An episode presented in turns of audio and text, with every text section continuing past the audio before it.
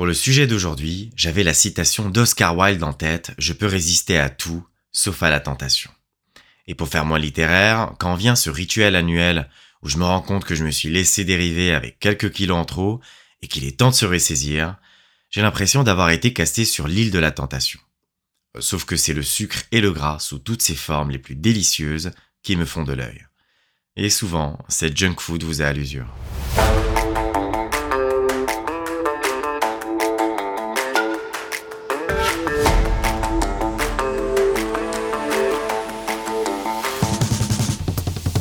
Bienvenue sur Libra en Air, votre podcast sur la santé holistique, qui couvre donc la nutrition, la condition physique et la santé mentale.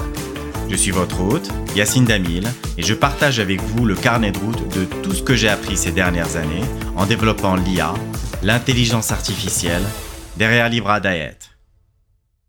Commençons par les statistiques qui fâchent. Partout dans le monde, l'obésité ne cesse d'augmenter. En France, elle est de 17% en 2020 exactement le double de ce qu'elle était en 97. C'est déjà beaucoup trop, notamment comparé à l'un de nos pays voisins culturellement proches, l'Italie, avec ses 10,4%. Et ne parlons pas du Japon et ses 4,5%. Certes, nous sommes en dessous de la moyenne européenne de 24%, qui correspond à la situation du Canada, et bien loin des 42,4% des États-Unis. Mais je ne pense pas qu'il y ait de quoi se réjouir. D'autant plus que si l'on élargit le périmètre aux personnes en surpoids, nous sommes à 47,3% de la population. Nous n'allons pas revenir ici sur les raisons des différences entre pays, mais sur l'explication de la tendance haussière, donc des facteurs communs, dont l'environnement obésogène. L'environnement obésogène a été défini par Sunburn et Hall par les obstacles au maintien d'un poisson. Vous connaissez le refrain, ceux-ci sont multifactoriels, économiques, socioculturels et réglementaires. Illustrons tout ça. Considérons d'abord notre dépense énergétique totale. Inutile de rappeler que nos sociétés urbaines sont de plus en plus sédentaires. Mais à part quelques initiatives par-ci par-là, les infrastructures ne sont pas très favorables à des modes de transport plus actifs. Peut-être habitué à une vie parisienne, je suis toujours surpris de découvrir que, dans des villes pourtant peuplées, il n'est pas possible d'avoir toutes les commodités à distance de marche. C'est en partie une question de densité dont Paris est un véritable modèle.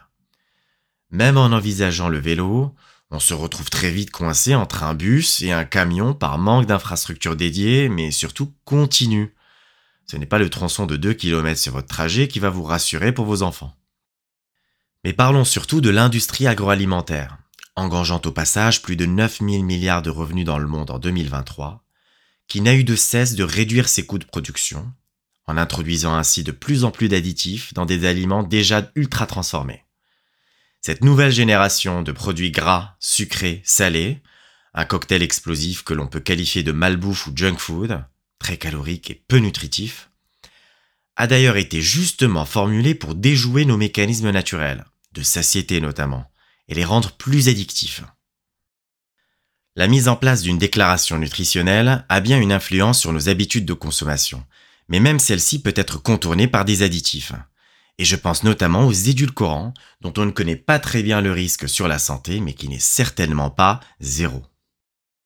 Notre environnement urbain est orienté vers l'achat impulsif de ces encas hypercaloriques. On ne peut parfois littéralement pas faire 100 pas sans tomber sur un distributeur automatique.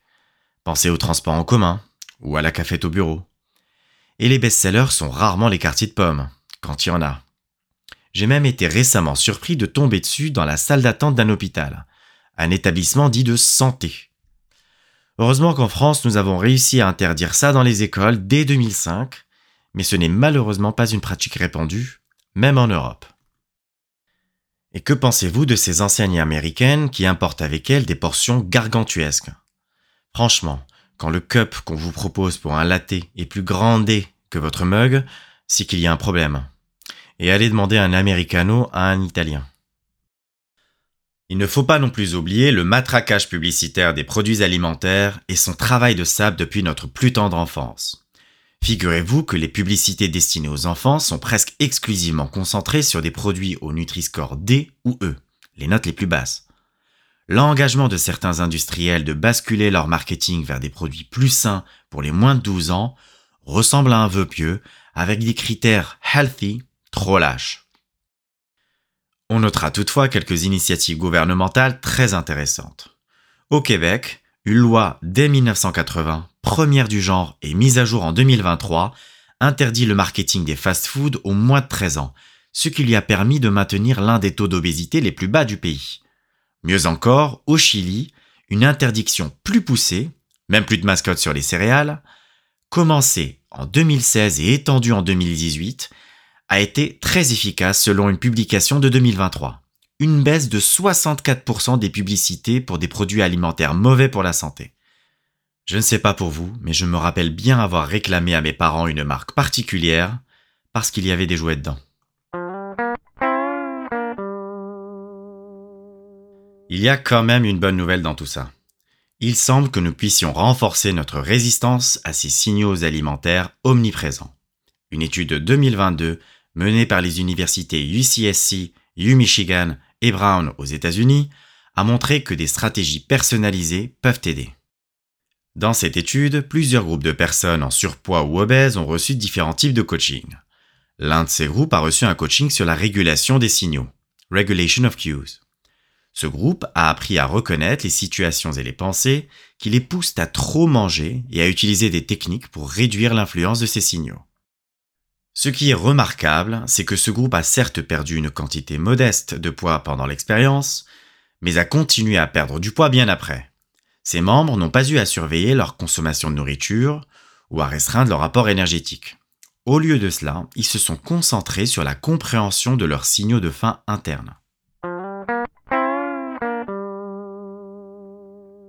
Rappelez-vous que l'obésité est un sujet multifactoriel.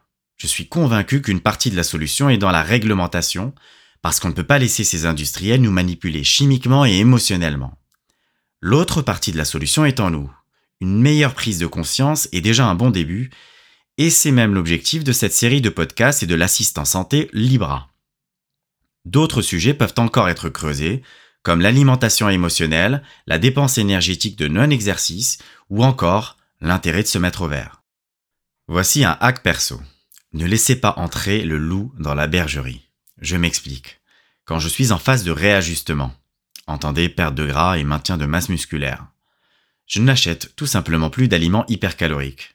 Certes, je pourrais travailler ma volonté, mais on a vu dans l'épisode sur la fatigue décisionnelle que c'est inutile d'épuiser ainsi ses capacités mentales. Et voilà pour aujourd'hui. N'oubliez pas le petit bonus en fin d'épisode et l'article complémentaire qui contient toutes les références. Je vous dis à la prochaine et d'ici là, prenez soin de vous.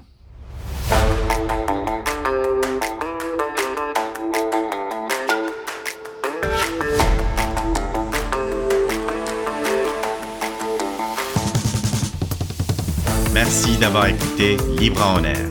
Le choix des sujets qui sont traités est collaboratif. Donc n'hésitez pas à répondre au sondage sur le site web ou la newsletter. Au fait, vous y êtes-vous inscrit? Sinon, vous pouvez aussi plus simplement nous poser votre question par email à question@libradiet.fr. Fun fact. Le plus ancien distributeur automatique connu à ce jour vendait en fait de l'eau bénite. Il est l'œuvre de Héron d'Alexandrie et permettait, en échange d'une pièce et par un ingénieux système, de proposer de l'eau pour les libations, offrande à un dieu.